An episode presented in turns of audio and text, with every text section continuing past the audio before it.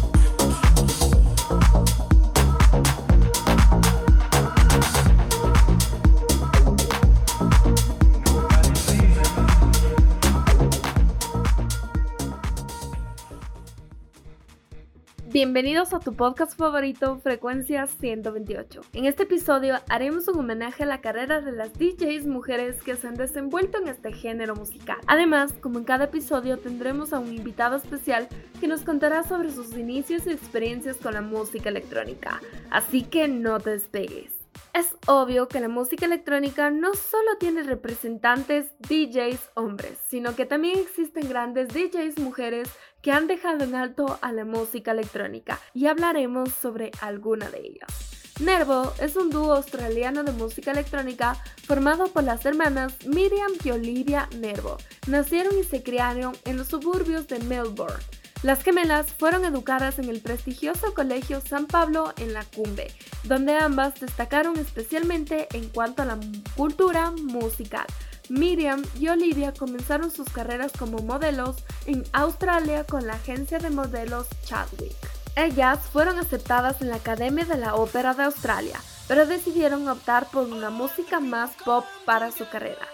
A la edad de 18 años, un productor musical con sede en Melbourne les preguntó a las gemelas si querían cantar alguna de sus canciones. Posteriormente firmó con Music Publishing Sony y se embarcaron en una carrera exitosa de composición. Las hermanas comenzaron a recibir reconocimientos cuando escribieron Negotiate with Love para la cantante pop británica Rachel Stevens, que alcanzó el número 10 en el año 2016. Sin embargo, el grupo es quizás mejor reconocido por coescribir con David Guetta y Kelly Rowland la canción número uno When Love Takes Over, que pasaría a ganar un Grammy, así también figurando en las listas musicales de numerosas partes del mundo. En 2010, Nervo apareció en el escenario principal del festival Ultra durante la Winter Music Conference en el año 2010, Nervo anunció un contrato de grabación a nivel mundial con Virgin Records EMI Music.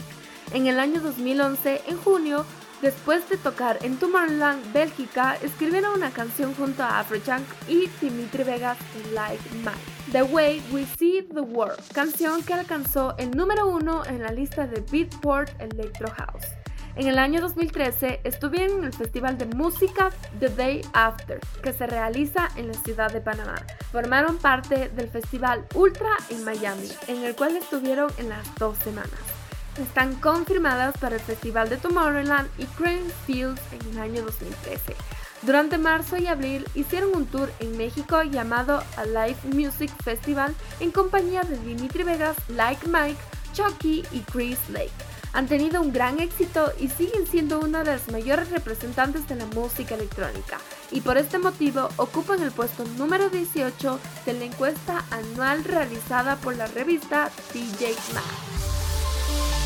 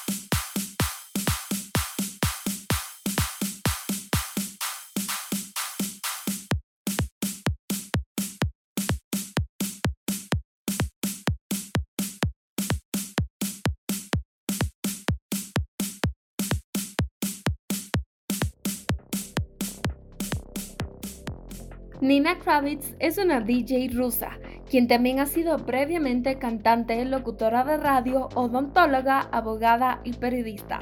Su estilo musical varía entre el acid, el techno, el minimal techno y el deep house.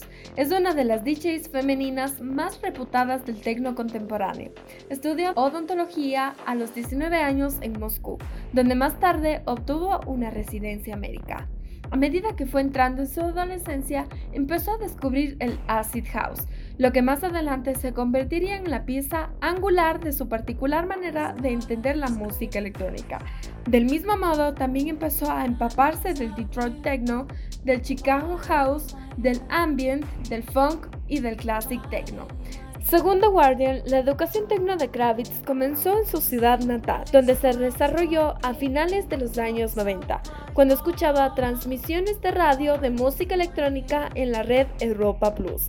A finales de la década de los 2000 vivía en Moscú, trabajaba como dentista en un hospital de veteranos de guerra durante el día y en la noche era residente en clubs. Kravitz tuvo varios oficios hasta que a finales de la década de 2000 su carrera despegó. Organizadora de un programa de radio local y redactora para un magazine fue aceptada en la Red Bull Music Academy en Seattle en el año 2005.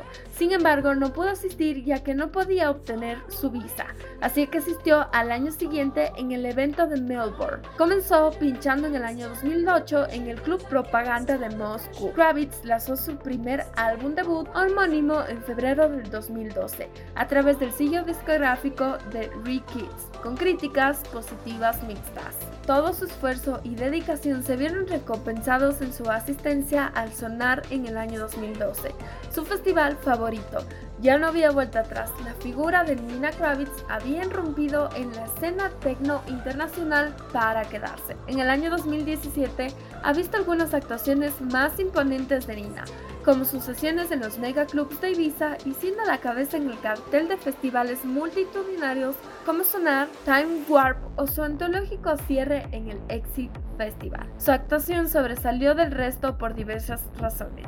Coachella. Nina siempre se ha definido como una artista que expresa sus sentimientos sin ataduras ni complejos. Su actuación en Coachella fue el pináculo de esa vertiente más artística. En la actualidad, pocos personajes públicos de la música electrónica muestran su esencia de, de una manera tan pura y real como la DJ No existen medias tintas ni estrategias de marketing vacías de significado.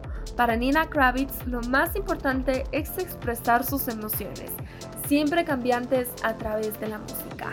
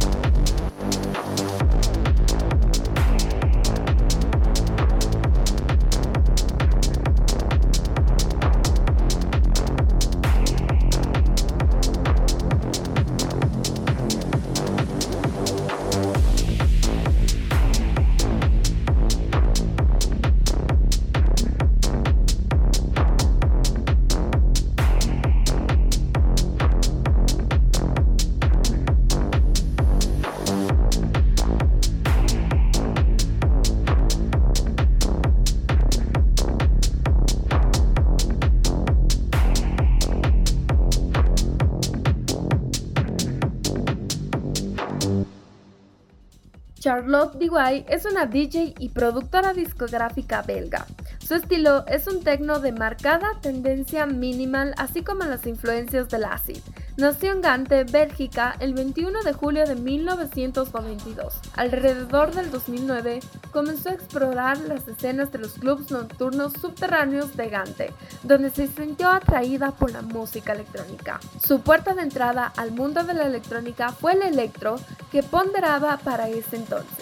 Artistas como Croakers, The Bloody, Beat Rose o Mastercraft supusieron fuertes influencias en sus gustos musicales. Todo empezó con su deseo de poner una mínima sesión continua de todas sus canciones favoritas, por lo que se interesó en el arte de mezclar de manera totalmente autodidacta. Independientemente del hecho de que Lady D. White comenzó a perseguir sus sueños musicales a una temprana edad, no abandonó su educación por ello. Completó su educación secundaria y se dirigió al Bell University College, donde obtuvo una licencia licenciatura en gestión de eventos y proyectos.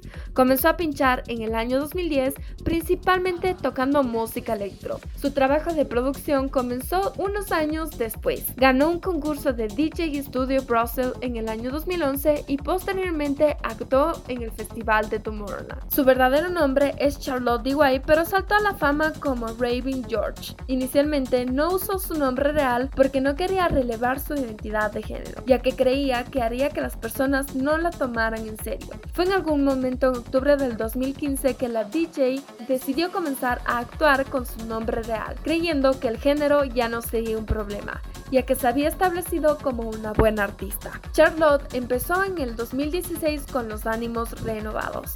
Su madurez como DJ había sido constatada tanto en términos nacionales como internacionales. Sus actuaciones eran cada vez más aclamadas y destinos como Turquía, Suiza, Francia, Grecia, Irlanda o incluso Estados Unidos ya formaban parte de su ajetreada agenda. En el 2016 llegó su primera actuación en el festival a gran escala en el prestigioso Amsterdam Dance Event. Pocos artistas han vivido una ascensión tan metódica como la joven DJ belga. Su inclinación por los ritmos oscuros, llenos de sentimiento y pinceladas ácidas la han catapultado hasta lo más alto de la industria literalmente.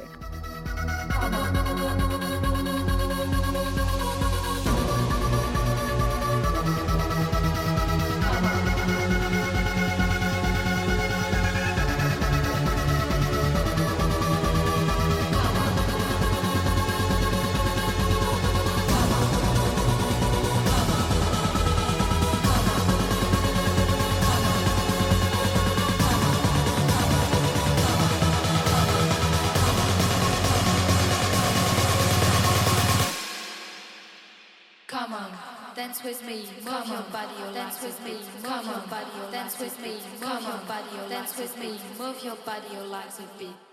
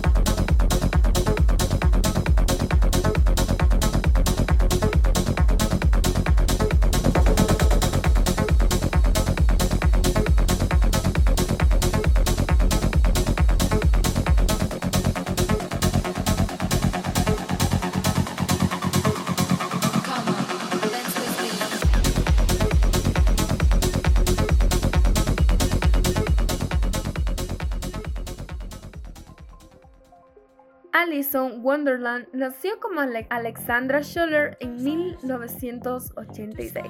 Creció en Sydney donde se formó como músico clásico especializándose en el violonchelo. Actuó como violonchelista en Sydney Youth Opera y más tarde fue bajista en algunas bandas locales de indie rock.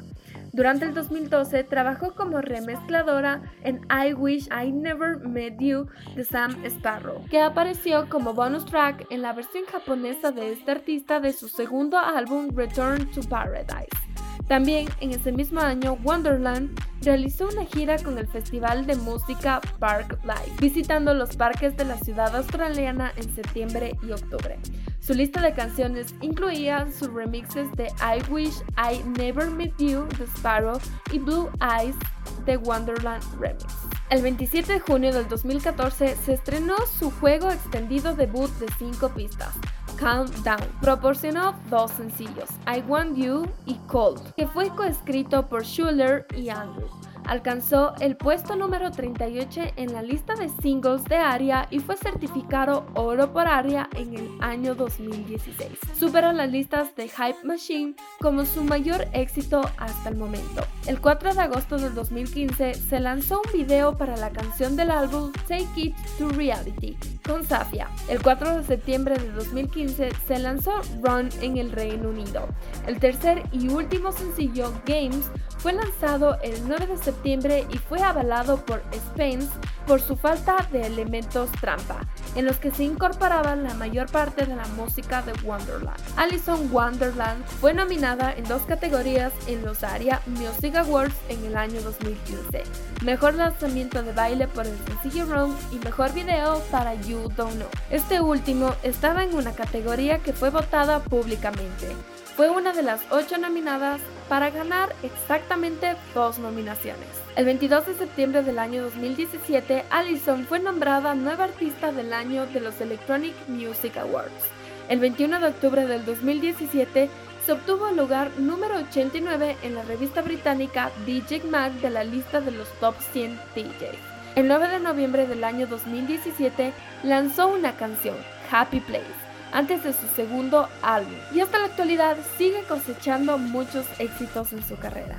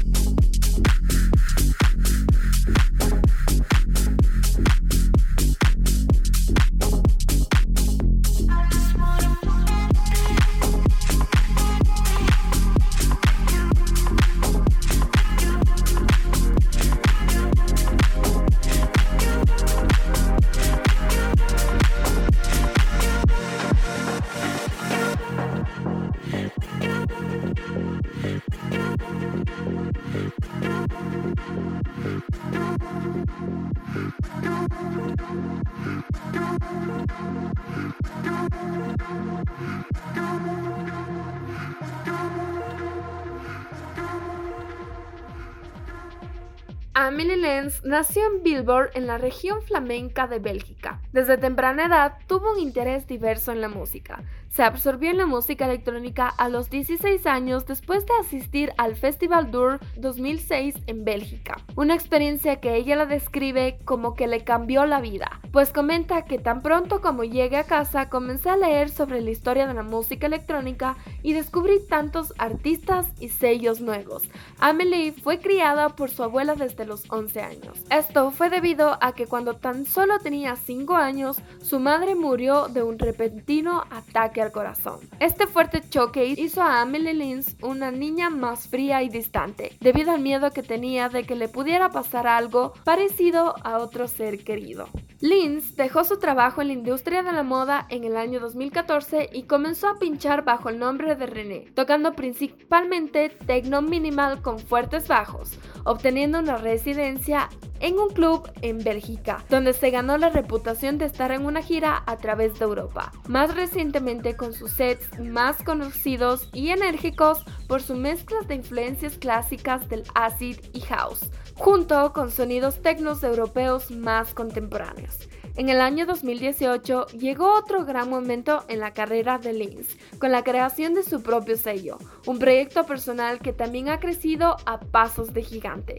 La visión con su sello es ofrecer un escaparate para el techno más underground, ya sea con sus propias creaciones o con talentos emergentes como el belga Milo Spikers.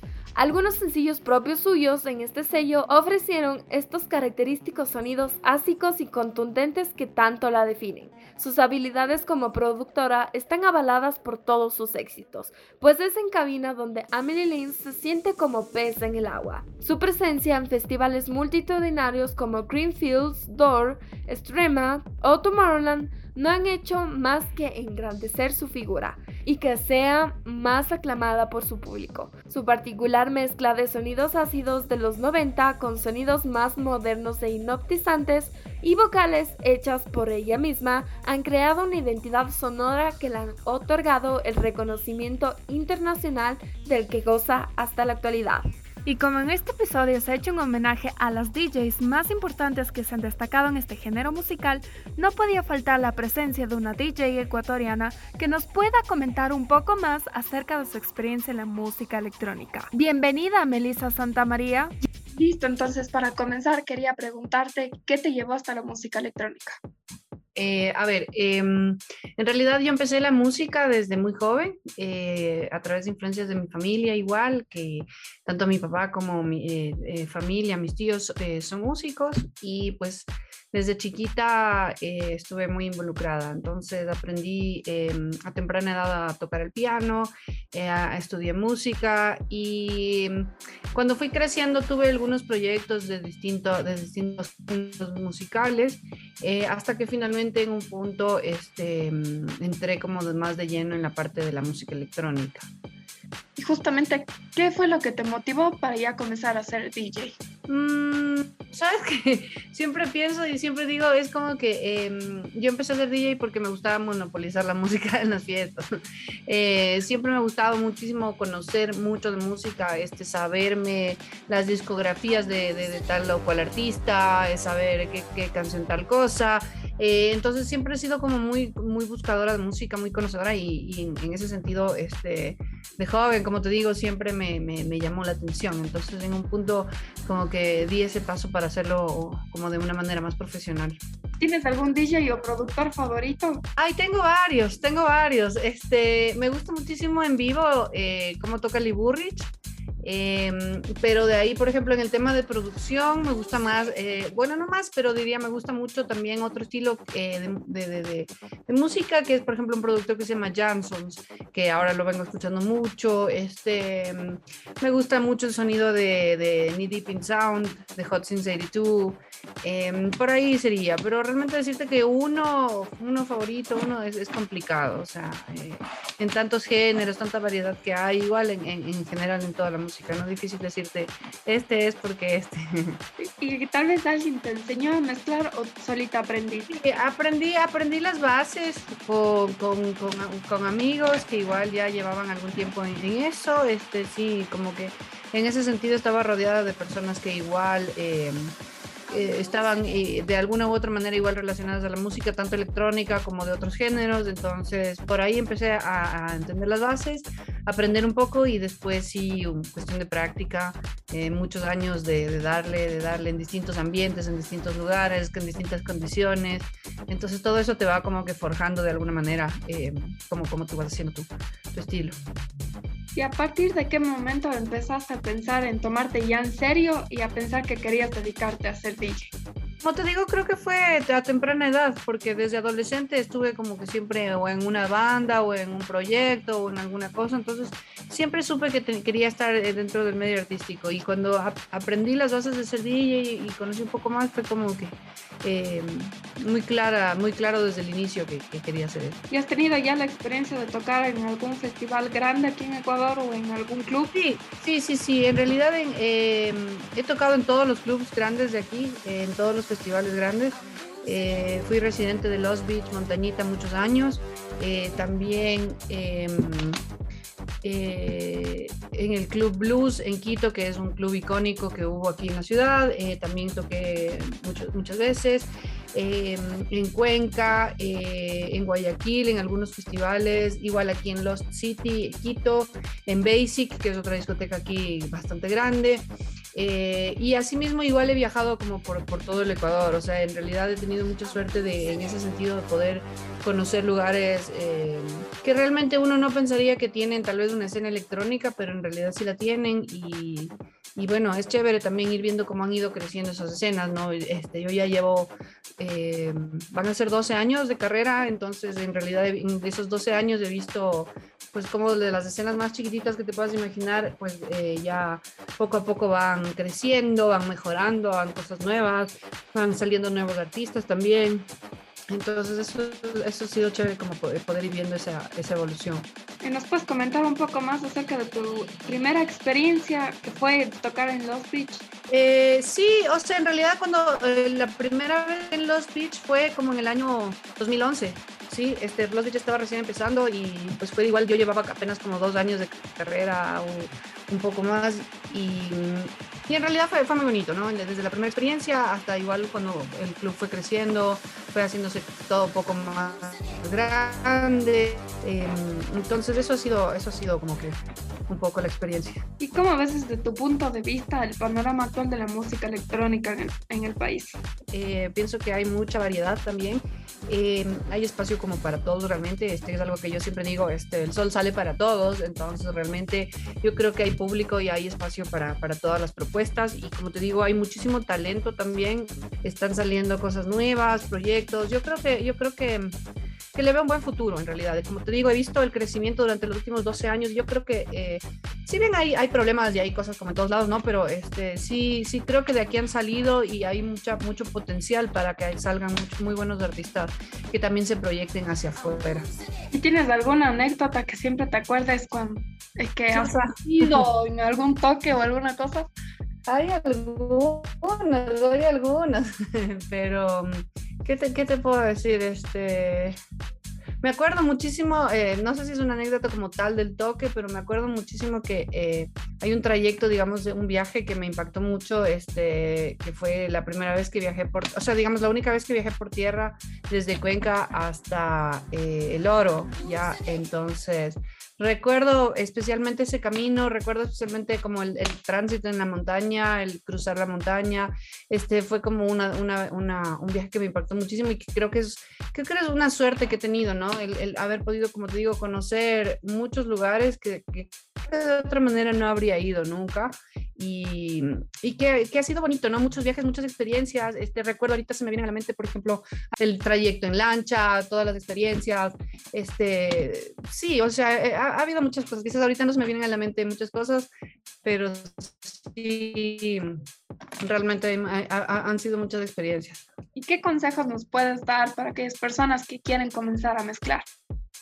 Eh, yo creo que todo es práctica, yo creo que todo es cuestión también de, em, de tomarse en serio la, la, la música, no es, no, es, no, es, no es, quizás como, eh, como lo, me, me, digamos, vulgarmente se piensa que el DJ es alguien que, que realmente no es lo mismo que un músico, que eh, yo creo que eso hay que romperlo un poco, este, hay que esforzarse un poco en conocer también, yo creo que no se puede ser tampoco realmente un buen artista si no conoces los fundamentos básicos al menos de ritmo, de música, y también, este tomarse, tomarse como que en, serio la, la, la, la, profesión, o sea, quizás eh, darle mucho a la práctica, darle mucho al oído, a conocer sobre distintos géneros, a no ser cerrados. Quizás esa, esa podría ser como una, una, una, un consejo.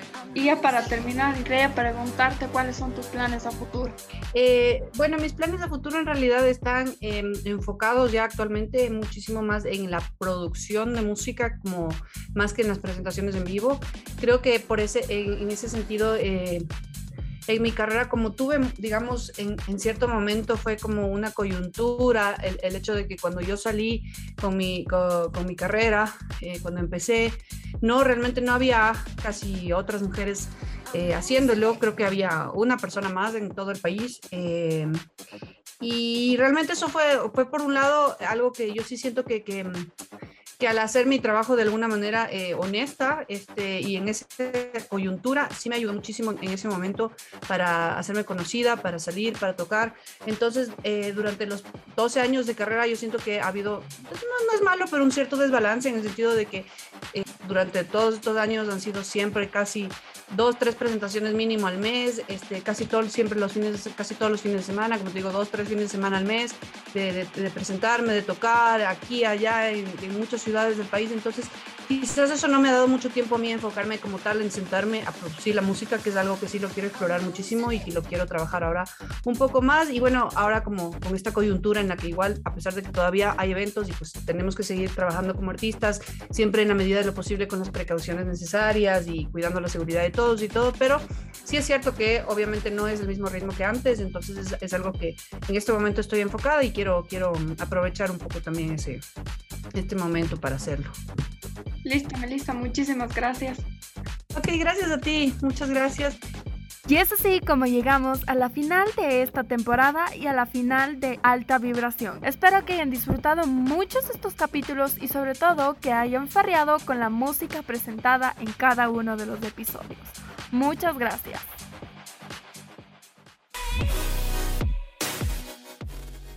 Gracias por estar en un capítulo más. Espero que lo hayan disfrutado. Nos volveremos a encontrar en una próxima edición de Frecuencia 128. No te olvides que publicaremos un programa nuevo cada semana.